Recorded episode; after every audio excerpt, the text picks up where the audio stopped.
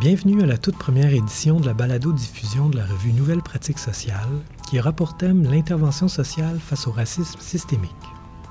La revue Nouvelles pratiques sociales est une revue universitaire rattachée à l'École de travail social de l'Université du Québec à Montréal et dont la mission est de favoriser les réflexions critiques et les débats dans le champ de l'intervention sociale. Nous publions en ce début d'année 2021 un numéro intitulé Racisme et discrimination dans le Québec contemporain, ses formes et ses manifestations. C'est un numéro qui était en préparation depuis un an et demi, mais qui en quelque sorte été rattrapé par l'actualité et les mobilisations récentes. Celles-ci ont remis la question du racisme à l'avant-scène et mis en cause le rôle de plusieurs institutions dans sa reproduction. Bien entendu, les revues universitaires comme la nôtre n'échappent pas à ces débats, qui interpellent directement nos pratiques et notre fonctionnement. Nous ne pouvons donc en faire abstraction. Mais aujourd'hui, en guise de complément aux articles que nous publions dans notre numéro sur le racisme systémique, nous avons voulu donner la parole à deux intervenantes sociales qui sont confrontées quotidiennement à la réalité du racisme et au défi d'y apporter des solutions. Nous avons voulu examiner avec elles les manifestations du racisme dans leur domaine d'intervention respectif, en quoi ce racisme est effectivement systémique et quels sont les moyens que l'on pourrait prendre pour y faire face. Bref, nous allons tenter d'apporter un éclairage supplémentaire sur les débats actuels à la lumière de l'expérience de nos deux invités et de la connaissance concrète qu'elles ont du phénomène. Mais avant de nous lancer dans cette discussion, je vais d'abord leur laisser le soin de présenter le milieu dans lequel elles travaillent et dont elles vont nous parler aujourd'hui. nous avons d'abord le plaisir d'accueillir Sabrina Mahotière. Bonjour. Alors, mon nom est Sabrina Mahatière, puis euh, comme vous l'avez mentionné tantôt, je suis intervenante sociale. Je travaille dans un CLSC depuis maintenant 11 ans. Euh, le travail qu'on fait, c'est un travail de proximité. Alors, on est dans un quartier qui est très multiculturel. Alors, euh, on fait du travail en amont. On est des intervenants de proximité, comme j'ai mentionné tout à l'heure. Alors, notre travail, c'est vraiment d'être présent dans la communauté, d'aller au-devant des gens, puis de tenter un peu de leur présenter euh, les services qu'offre la communauté, qu'offre le secteur euh, à tous les niveaux, que ce soit euh, pour répondre à des besoins un peu plus financiers, que ce soit des banques alimentaires, que ce soit de l'aide avec des formules plus administratives par rapport à leur statut ici, si ce sont les immigrants. On voit des gens vraiment qui vivent différentes problématiques. Alors, on est très présent dans la communauté. C'est une équipe qui est là depuis 20 ans. Euh, c'est très rare pour un CLSC. On est la seule équipe de proximité qui travaille de cette façon-là au Québec. Euh, on a déjà été reconnu pour ça, mais je vous dirais qu'il y a beaucoup de travail à faire. Donc, euh, c'est un projet auquel je pense qu'on y croit, mais il y a beaucoup de travail à faire. On va en parler sûrement tantôt. Merci beaucoup. On a aussi le plaisir de recevoir Noémie Beauvais. Oui, bonjour. Comme vous le dites, je m'appelle Noémie. Euh, d'entrée de jeu, j'aimerais préciser, en fait, euh, je suis une personne blanche euh, et je viens d'un milieu qui est relativement aisé, donc évidemment, ça teinte ma perspective. mais je suis, bon, organisatrice communautaire au Centre des travailleurs immigrants, qui est un organisme de défense de droits des travailleurs sans statut ou des travailleurs issus de, de l'immigration, des programmes de migration temporaire. notre approche est basée sur l'action collective, puis la solidarité. on essaie de créer des réseaux de solidarité entre les travailleurs. Euh, donc, on cherche à faire euh, changer autant les lois que euh, les, lois qui ont un lien avec l'immigration que les lois du travail. donc, c'est un organisme qui existe depuis plus de 20 ans maintenant. donc, voilà. Bien, merci beaucoup, Noémie. Merci également à Sabrina d'avoir accepté notre invitation. On sait à quel point c'est pas toujours facile en ces temps de pandémie d'aménager des espaces pour faire participer à de tels enregistrements. L'un des grands accomplissements des mouvements de dénonciation du racisme des dernières années, c'est sans doute, ou en tout cas à mon avis, d'avoir mis en lumière les différentes manifestations du racisme, et ce, autant dans ses formes les, plus visibles ou institutionnelles que dans ses formes les plus ordinaires. On retrouve d'ailleurs dans, notre numéro quelques articles qui permettent de documenter les différentes formes que prend le racisme dans différents milieux, comme euh, évidemment dans le milieu de l'emploi, dans le secteur du logement, euh, dans les pratiques policières également. Mais j'avais moi aussi envie de, vous poser la question, euh, de vous demander, en fait, dans vos milieux respectifs, quelles sont les formes euh, de racisme auxquelles vous êtes le plus souvent confrontés? Est-ce qu'il y a des, personnes qui en sont plus, plus souvent les victimes? Et comment ça se manifeste exactement, le racisme? C'est drôle parce qu'en m'en venant ici, justement, je discutais un peu avec une collègue, puis je me disais, euh, on se disait toutes les deux euh, qu'il y, y a, des communautés qui sont en effervescence dans le quartier qu'on dessert, puis que on remarque que à même nos équipes de travail, il y a des propos racistes qui sont, qui sont qui se partagent, qui sont dites, puis ça vient pas, c'est pas des choses, ça vient pas d'un lieu de haine, ça vient pas d'un lieu de, de, de peut-être de, frustration ou quoi que ce soit, mais le, résultat en est pas moindre, ça devient du racisme parce qu'on ne connaît pas cette communauté-là. C'est souvent, c'est parce qu'on on, on, a des appréhensions, on va tirer des conclusions. Euh, puis la communauté euh, arabe, par exemple, musulmane, souvent, euh, on voit que c'est une communauté qui est vraiment montante dans, la, dans le territoire que, que je, où, je travaille en ce moment. Puis, il y a beaucoup de spécificités par rapport à la religion, par rapport à la culture, qui a un impact sur la façon dont on va les accompagner, dont on va les aider. Et on n'a pas cette information-là. Et les médias jouent un grand rôle dans la connaissance de ce qu'on a de ces communautés-là. Ça a directement un impact sur comment on va faire notre travail, comment on réfléchit à notre travail, les moyens qu'on va mettre en place. Tout ça vient teinter nos interventions. Donc, on réalise qu'on a besoin d'accompagnement à ce niveau-là. On réalise aussi que la communauté noire est souvent mal comprise, mal vue, mal interprétée, euh, on, écoute, je ramène rien de nouveau. Là, on parle souvent de la relation avec les, entre les policiers et la communauté noire à Montréal-Nord. C'est très difficile. Moi, ça fait 11 ans maintenant que je travaille là. Ça fait 11 ans que je vois des projets d'essayer de se mettre en place, que je vois des efforts qui sont faits pour essayer d'améliorer la communication. Mais à la fin de la journée, les gens qui sont en place travaillent avec ce qu'ils ont comme bagage, puis ce qu'ils ont comme outil à l'intérieur d'eux. Alors, les décisions, des fois, sont prises avec peu d'outils, au final. Alors, c'est selon toi vraiment la, méconnaissance des autres, des autres cultures qui entraîne des problèmes jusque même dans les milieux d'intervention comme tels? Oui, les appréhensions, très souvent. On est, des fois, ça arrive qu'on n'est même pas encore allé dans une famille, mais on se doute que c'est une famille musulmane, on se doute que c'est une famille arabe, on se doute que c'est une famille haïtienne, puis déjà, j'entends le, le, le, le, portrait de la famille, s'il vous plaît, est déjà teinté de ce que les intervenants pensent de cette communauté-là. Fait que tout de suite, même si on arrive dans la maison, puis là, on va constater des choses, mais on a déjà un agenda caché. Alors, c'est pour ça que ça, ça, fait une différence quand on, quand on connaît mieux une communauté, ça fait une différence dans la façon dont on va agir envers eux. En tout cas, nous, c'est ce qu'on vit comme expérience à mon équipe. Hmm. Euh, une fois, on avait eu euh, quand je suis arrivée dans mon équipe de travail, j'étais la première haïtienne. Donc, je suis une femme, évidemment, et je suis haïtienne. J'étais la première haïtienne dans l'équipe. Donc, j'étais la première à venir amener ce regard-là à l'intérieur de l'équipe. Et euh, je parle trois langues. Je parle français, je parle anglais, je parle créole. Donc, quand je suis arrivée dans l'équipe de travail, tout de suite, dans certaines familles, dans, euh, certaines situations, j'amenais un nouvel, œil. Avant même de parler de mon expertise. J'amenais tout de suite un nouvel œil, j'amenais une nouvelle compréhension des situations quand on arrivait dans des familles haïtiennes. Et même quand on arrivait dans des familles immigrantes que je connaissais moins, j'étais sensible, de part d'où je viens, venant étant enfant d'immigrants, j'étais sensible à ce qu'ils allaient comprendre des services qu'on allait leur donner. Alors que mes collègues, eux, n'avaient pas la même sensibilité que moi. Il y avait tout le cœur qu'il fallait, mais ils nous ont dit Sabrina, tu amènes quelque chose de nouveau. Et, chez vous, Noémie, au Centre des travailleurs immigrants, est-ce que c'est euh, une préoccupation importante que d'avoir cette sensibilité-là? Euh? Oui, définitivement, mais en fait, nous, on ne travaille pas exactement euh, de la même façon.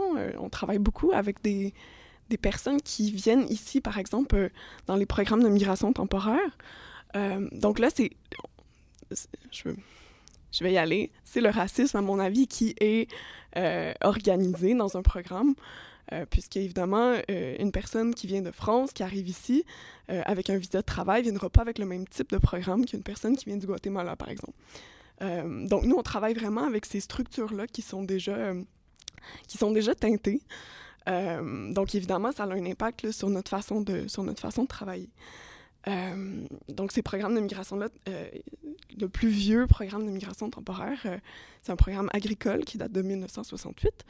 Donc, on voit que c'est un truc qui existe depuis fort longtemps et puis qui a très peu changé, en fait. Euh, bon, évidemment, il y a une multiplication des, des, programmes de migration euh, qui sont spécialisés, disons, dans certains domaines. Donc, il y a un programme agricole, il y a un programme qui est plus lié euh, aux aides familiales, ce genre de choses-là.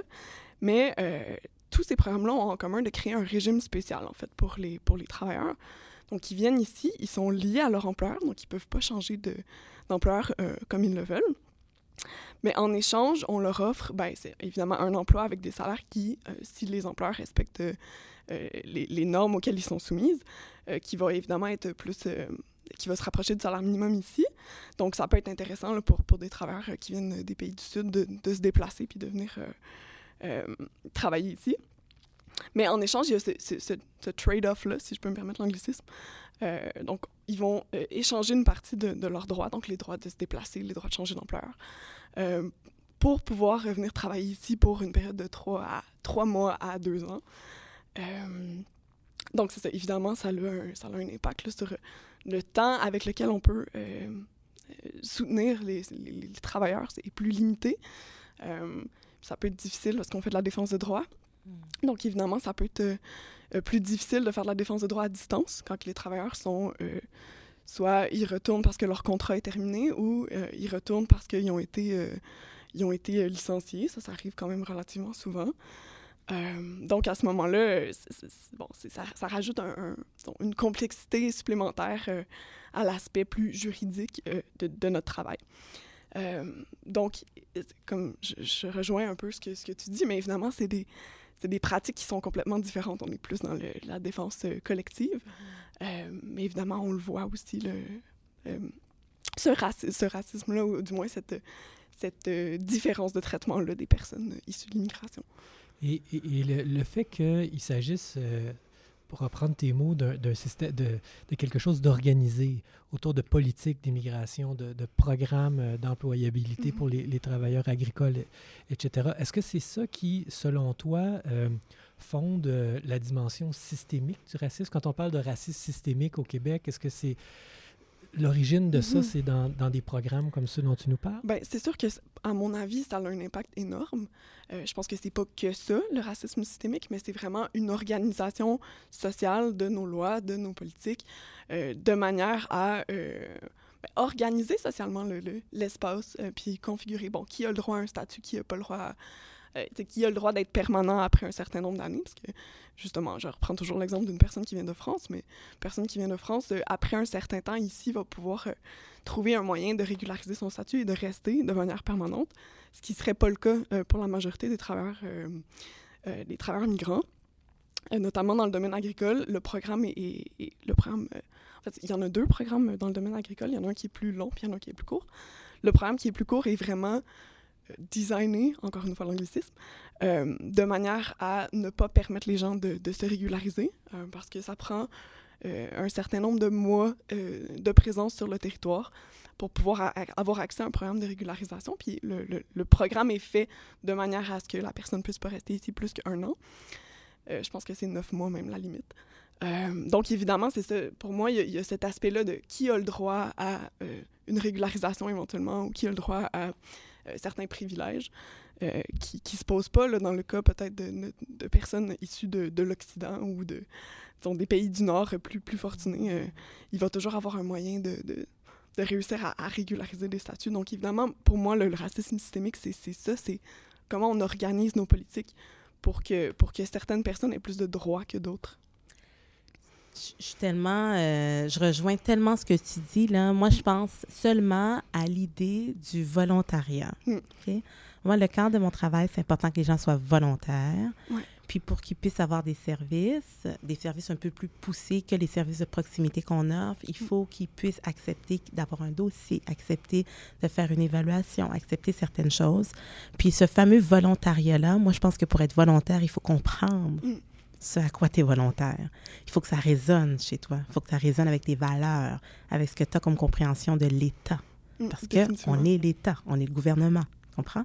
Alors, souvent, on arrive dans des familles immigrantes et la minute où je commence à leur parler de on va ouvrir un dossier, le mot dossier. Ça fait peur. Ça fait peur. Et de là, je ne peux pas aller plus loin. Mm. Très souvent, j'ai les miens liés Mm. parce que c'est la seule façon qu'ils vont être capables d'avoir un service. Donc, cette, cette- cette non-flexibilité-là que j'ai dans le cadre de mon travail, ça vient de fermer la porte souvent au service Mm. que je pourrais leur offrir. Et Définitivement. pourtant, c'est des gens qui le méritent, qui sont ici, qui ont le droit d'être ici, qui ne sont pas ici euh, de façon illégale ou qui ont. Mm. OK? Donc, euh, c'est une des choses aussi qui me lie les mains constamment, même dans euh, les services connexes que je voudrais leur offrir aussi. Mm. Des fois, je pourrais y aller de façon euh, avec un, un organisme communautaire, je pourrais y aller autrement. Je pourrais y aller vers de la paire aidance ou quoi que ce soit, mais la paire aidance, c'est ce qui aide, aide beaucoup, Mhm. en fait. Mais je pourrais y aller dans un organisme communautaire, mais des fois, on est limité euh, par rapport au nombre d'organismes qui s'offrent à nous pour les immigrants. Moi, ce que je trouve particulier, c'est qu'on accueille énormément d'immigrants dans le secteur où je travaille, mais il y a- je pense que c'est les, les services qu'on a le moins sont les services qui sont ciblés pour les, les immigrants. Wow. Et pourtant, on est un coin qui est un des secteurs à Montréal qui en reçoit le plus. Tout un paradoxe. C'est Ouais. fascinant. Qu'il existe plusieurs formes de racisme que vous êtes en mesure d'observer dans le cadre de, de- de- de votre travail?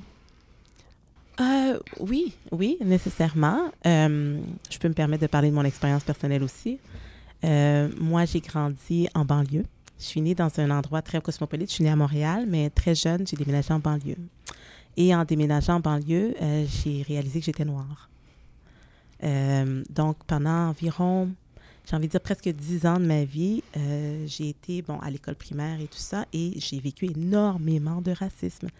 Et euh, j'étais appelée, le mot N était utilisé à outrance. Euh, J'arrivais à l'école, puis il y avait des signes white power, anarchistes Oula. sur les murs de l'école.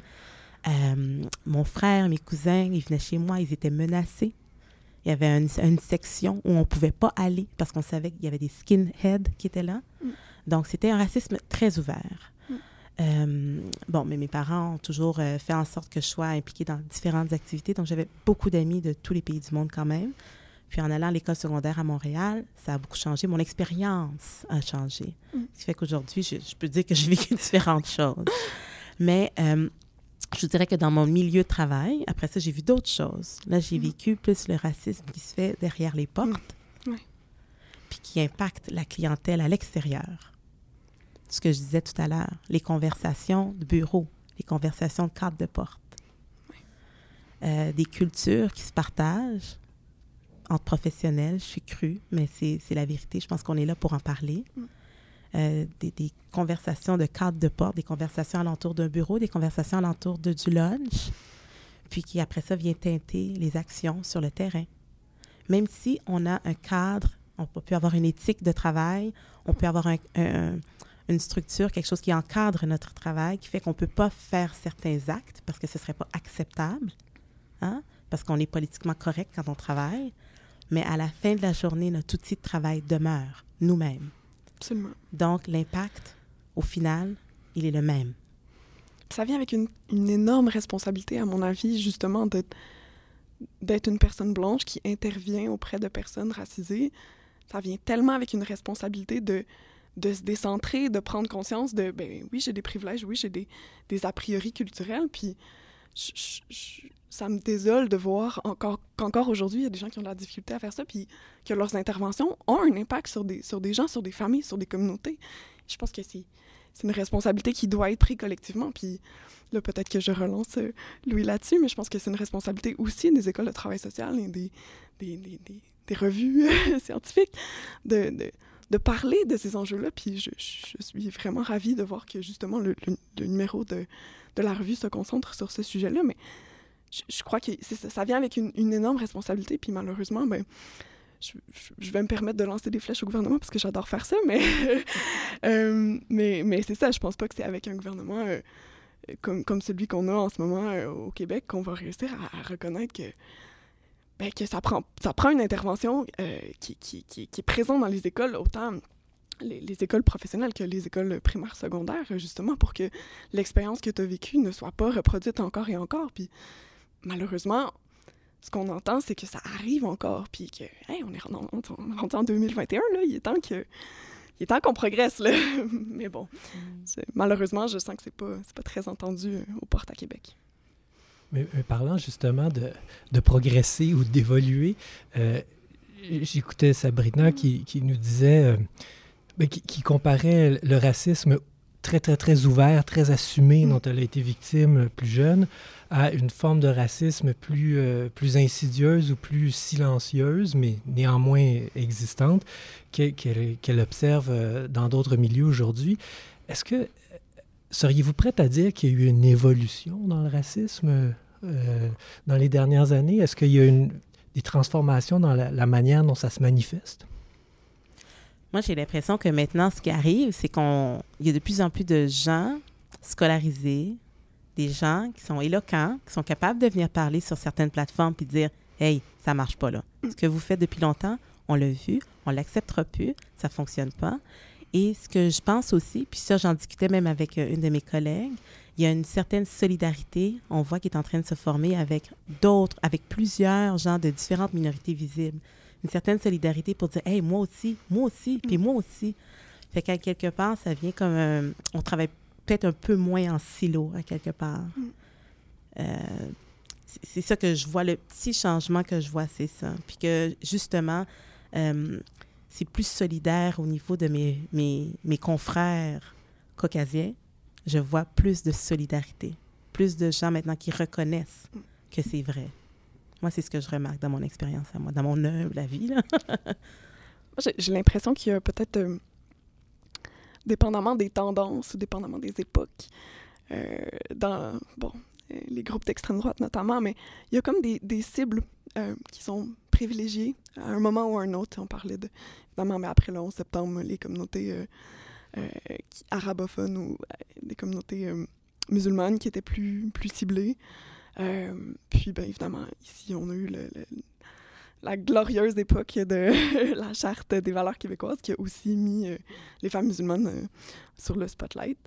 Euh, donc j'ai l'impression qu'il y a peut-être ce changement-là, comme les cibles sont pas toujours les mêmes, mais effectivement ça ça force peut-être une certaine forme de solidarité entre les communautés de ben, on n'est pas victime du même type de racisme au même moment, mais on est tous victimes d'une certaine forme de pression qui est similaire. Donc, on va pouvoir peut-être se, se, souder les coudes puis, de réussir à, à combattre ça de façon plus peut-être plus efficace justement parce que quand on travaille pas en silo, ben, parfois c'est plus facile d'aller toucher, ratisser plus large. Donc, euh, on a intérêt à le faire parce que je mm. me rappelle, il y a environ, euh, il y a euh, peut-être 10 ou 12 ans, il y avait des marches pour la non-violence. Puis ma collègue de travail qui est québécoise me disait, ben, québécoise blanche, Euh, qui me disait souvent, tu sais, Sabrina, tu te rappelles les premières manifestations? Elle dit, c'était une petite fille blanche, c'était terrible ce qu'elle avait vécu, mais il y avait juste des blancs. Ça n'a pas de bon sens, mais pourtant, il y a plein de familles haïtiennes, il y a plein de familles de toutes sortes de communautés. Mm. Comment ça se fait que les gens ne se sentent pas interpellés? Je dis, ben, c'est pas compliqué. Ils ont d'autres, ils ont, d'autres problèmes. Exact. C'est compliqué, il y a d'autres problèmes, puis quand dans leurs autres problèmes, ils sont tout seuls.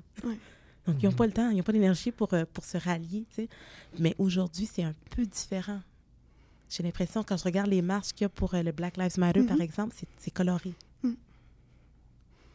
Mais est-ce que vous pensez, bon, euh, Noémie parlait tout à l'heure de la montée, euh, ben, ou en fait d'un retour en mm. force d'une certaine droite. Est-ce que vous pensez-vous que ça, vient jouer dans l'équation quelque part, ça, ou euh, ce sont encore des phénomènes relativement marginaux au Québec? Moi, je trouve qu'on les entend beaucoup, parce que peut-être qu'ils sont, marginaux, qu'ils sont pas beaucoup, mais ils ont énormément de tribunes, ou du moins, il y a énormément, de tribunes pour certains discours qui sont repris ensuite par, par certains groupes d'extrême droite. Donc, à mon avis, à moi, il, y a quelque chose de dangereux là-dedans parce que oui, effectivement, ils sont peut-être, ils sont peut-être pas beaucoup, mais ils sont très, sont très, très bruyants. Donc, je pense que il y a intérêt à réfléchir à qu'est-ce qu'on fait avec ces, phénomènes-là, puis comment on peut, comment on peut les combattre, comment on peut s'arranger pour que, euh, les impacts de ces mouvements-là soient pas, euh, soient pas grands sur les communautés. Euh, mais est-ce que c'est un phénomène qui, par exemple, a des incidences euh, concrètes sur le, travail que vous effectuez au quotidien? Écoute, moi, je pense qu'il faut faire attention parce que c'est pas parce qu'ils ont l'air de pas être beaucoup, ils sont pas beaucoup. je pense qu'il y a des... Euh, euh, le, pouvoir, il n'est pas là. Il y a le, mm. pouvoir financier, le, pouvoir décisionnel, il y a le pouvoir d'être capable de changer les choses. Puis quand ta voix porte, puis elle porte loin, vous n'avez pas besoin d'être mille. C'est vrai. Euh, la réalité, c'est qu'il y a certains endroits où si moi je parle et toi tu parles, Noémie, tu as plus de crédibilité que moi. C'est sûr. Ouais. Donc, euh, je pense que c'est là que ça commence la question. c'est là que ça Oui. commence simplement. Effectivement.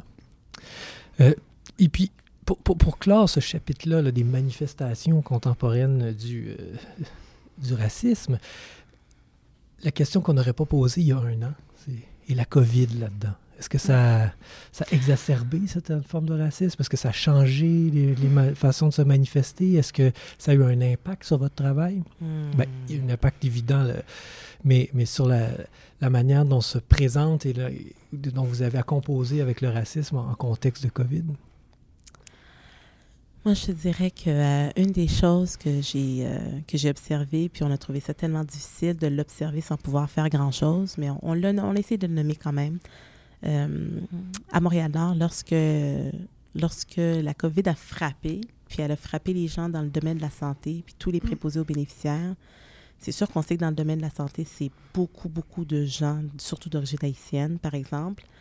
Euh, puis, euh, plusieurs de ces gens-là ont été touchés par la COVID en travaillant, de par le milieu où ils travaillent. Euh, et à Montréal-Nord, il y en avait beaucoup, beaucoup de gens.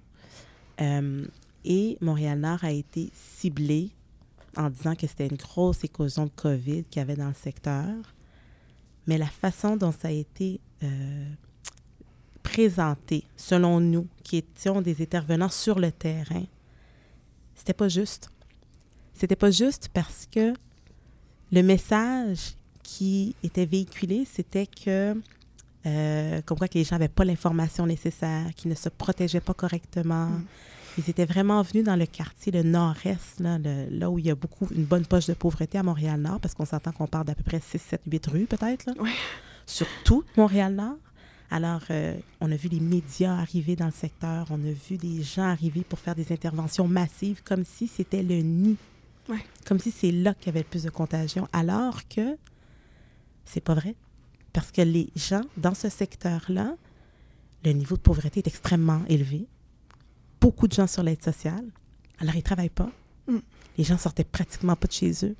Donc, qu'est-ce qui nous disait que le nid était là, spécifiquement, Sur ces coins de rue-là. sur ces coins de rue-là? Oui, alors que il me semblait, moi, avoir compris qu'un des agents euh, propagateurs, si on veut, du virus dans le secteur, c'était les fameuses agences de placement Oh mon Dieu. euh, qui récupéraient les gens sur les coins de rue. Je pense qu'au Centre des travailleurs immigrants, Mais- vous, en connaissez un, On les voit beaucoup. un petit mais brin sur ces, ces agences-là. effectivement, je, je pense que ce qui, ce qui résonne dans, dans ce discours-là, ben, dans votre discours, euh, c'est l'échec, en fait, des milieux de travail à protéger les travailleurs plus précaires.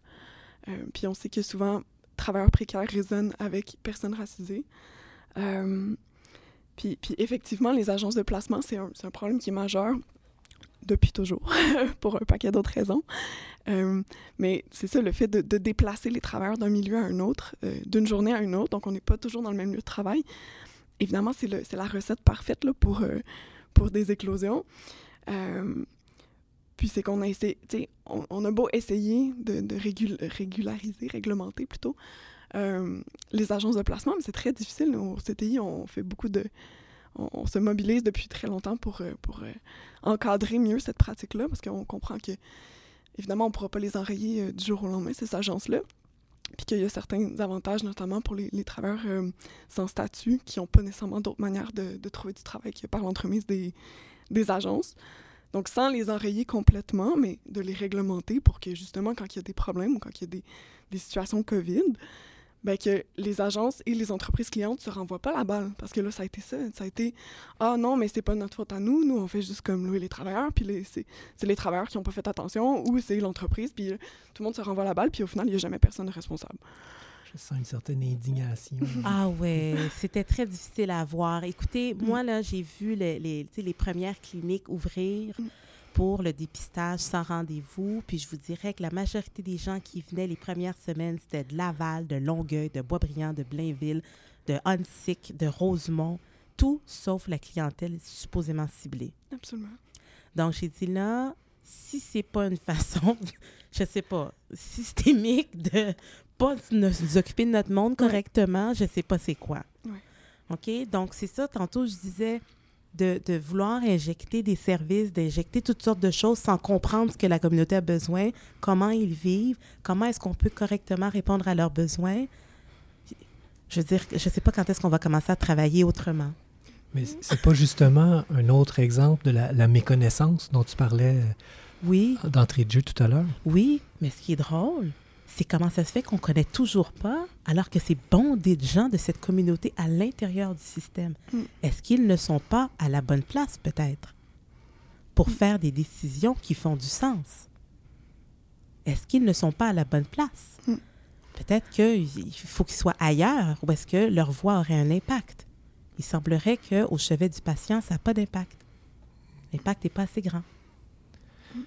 Mais justement, euh, la, discussion nous amène vers un autre point que j'aurais souhaité aborder avec vous, c'est bon, celui des solutions, euh, de ce que l'on peut faire, parce que euh, si on insiste autant sur, sur la dimension euh, systémique du racisme, je pense que c'est pour, pour, mettre en, en, évidence le fait que c'est pas justement le, racisme n'est pas un, pro, un, problème individuel qui est présent chez certains individus qu'on peut prendre isolément les uns des autres, mais que c'est un problème qui concerne le fonctionnement même de la société, ses institutions, son, son imaginaire, etc.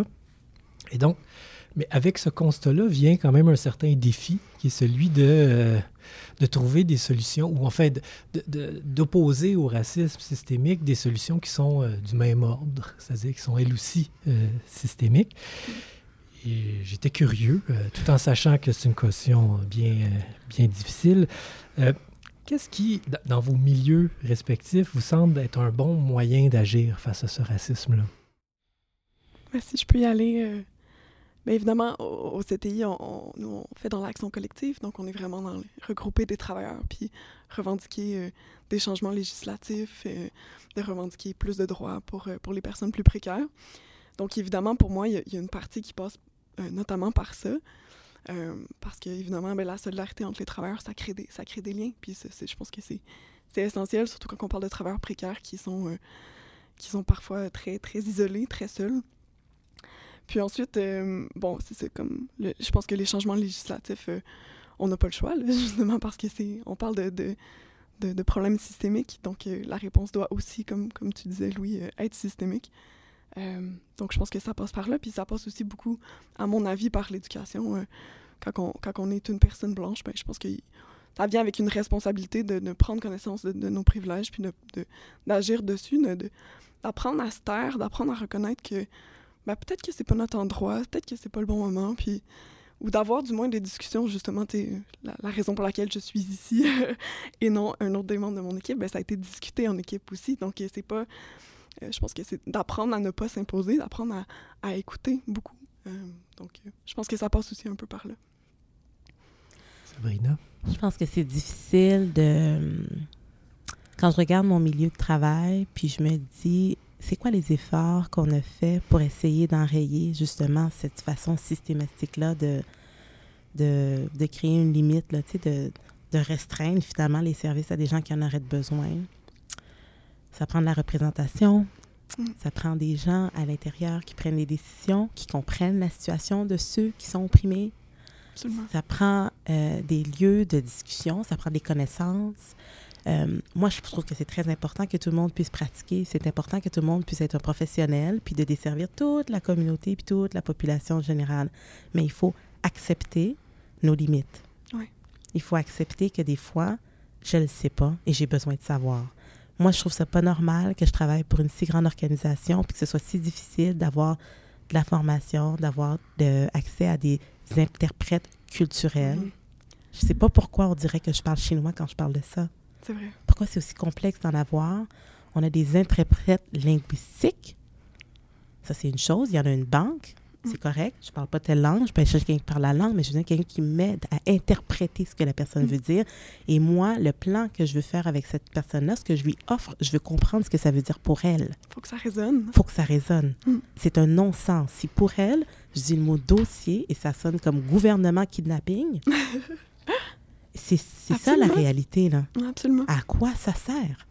On fait juste se flatter dans le dos puis dire on fait des choses, mais on fait rien. Mm. On leur ment. Alors, on ouvre les portes à plein de gens, puis ils arrivent ici, on leur vend un rêve. On n'est pas capable de les aider correctement. Donc, je me dis, à quoi bon? Alors, moi, je pense que c'est soit on décide qu'on s'informe, qu'on va chercher l'information, qu'on donne la formation aux gens. Il faut que ce soit accessible. Il faut, que, les services soient adaptés aussi. C'est pas, adapté. C'est pas juste euh, d'imposer notre vision des services ou d'avoir une vision qui est très euh, stricte, très, très barrée, très fermée des, des, services. Je pense qu'il faut, justement, en intervention, on en parle tout le temps, il faut s'adapter tout le temps. Je pense à quelque chose comme le Pride. Mon Dieu, ils sont mm. tout seuls à faire ça. C'est énorme. C'est énorme. Ils doivent être débordés. Comment ça se fait qu'on n'a pas plus de services dans ce genre-là? Tu connais le Pride, oui, non? Oui, absolument. Comment ça se fait qu'on n'a pas plus de services dans ce genre-là? Il y a tellement d'immigrants qui rentrent au Québec. Oui. Euh, mais qu'est-ce que ça, ça, peut bien vouloir dire, ça, avoir une posture d'allié euh, dans, dans, des contextes de travail comme les vôtres? Je parlerais carrément d'advocatie. là. Ah, oui, oui, oui. moi, j'irais jusque-là parce que là où la voix de mon client ne peut pas se rendre, c'est mm. ma responsabilité de l'amener. Mm. ou d'au moins de l'outiller pour qu'elle se rende. Mm. Parce que sa voix, elle est puissante. C'est lui qu'on dessert. C'est à lui qu'on porte main force. C'est pour lui qu'on développe ces services-là, ces programmes-là. C'est pas pour moi. Moi, je fais juste les utiliser pour travailler. Pour, euh, ça me donne mon petit pain, là, c'est tout. Mais à la fin de la journée, euh, quand je parle, puis à quelque part, quand je parle pour eux, je parle pour mon prochain. Je mm. parle pour mes enfants aussi. Fait que pour moi, c'est une responsabilité quand on décide d'être un professionnel, un intervenant social. Si c'est pour moi qui en parle à mon chef, qui en parle sur des, des recherches comme ça, moi aujourd'hui, je viens ici, là, je viens pas pour ma petite personne. Mm. Je viens ici pour parler pour ceux qui n'ont pas la voix, puis qui n'ont pas le vocabulaire, qui n'ont pas l'éloquence de le faire, qui n'ont pas les connaissances, ni quoi que ce soit. Mm. Moi, c'est ce que je pense. Absolument. Puis je pense que euh, même dans, dans l'intervention individuelle plus euh, traditionnelle, on va dire, euh, il y a effectivement toujours une part de, défense de droit, même si on n'est pas nécessairement dans l'action collective, si on n'est pas nécessairement... Euh, je pense qu'il y a moyen de faire de la défense de droit à la DPJ ou, dans d'autres services plus, classiques. Euh, puis, effectivement, je pense que la posture d'allié passe par là. Mais si la personne n'est pas entendue, si la personne ne reçoit pas un service euh, qui, est décent et dont, elle, elle, elle, a droit, je pense que c'est notre responsabilité de, défoncer des portes. Hmm. C'est sûr aussi que des fois, ça peut faire peur. Comme euh, des fois, j'ai des conversations avec certaines collègues, je ne vous mentirai pas, puis ils ont peur d'aller plus loin, ils ont peur d'aller en parler à certaines personnes parce que mm. on veut pas perdre notre place, on veut pas perdre, au niveau hiérarchique, veut, veut pas, on a, on a des limites aussi. Euh, mais, euh, mais, mais il faut qu'on soit à l'aise de le faire. Alors, je pense aussi que les gens, les, nos gestionnaires, les gens qui ont le pouvoir décisionnel, faut que ça soit diversifié aussi. Oui, définitivement. puisse répondre à la demande. Oui. Moi, je suis vraiment d'accord. Je pense que des fois, tu sais, je connais pas évidemment toutes les, toutes les gestionnaires, mais des fois, peut-être qu'il y a certains, certains types de personnes qui reviennent plus souvent que d'autres, puis ça donne des fois des décisions qui sont complètement euh, déphasées. L'exemple qui, qui, me revient le plus, c'est pas nécessairement lié au thème d'aujourd'hui, mais récemment, euh, l'accueil Bono qui décide de, de, mettre à la porte une bonne part de ses intervenants sociaux pour mettre des gardiens de sécurité à la place. Je pense que ça reflète bien une, une décision euh, patronale très, euh, très déconnectée, en fait, de la réalité du terrain, puis des besoins des personnes qui, qui sont desservies. Décision qui est difficile à comprendre sous, sous tous ces angles, en fait. Comme, clairement, les, les personnes qui reçoivent ces services-là n'ont pas besoin de ça, voir plus d'agents de, sécurité euh, débarquer dans leur, dans leur milieu de vie au final. Je pense que...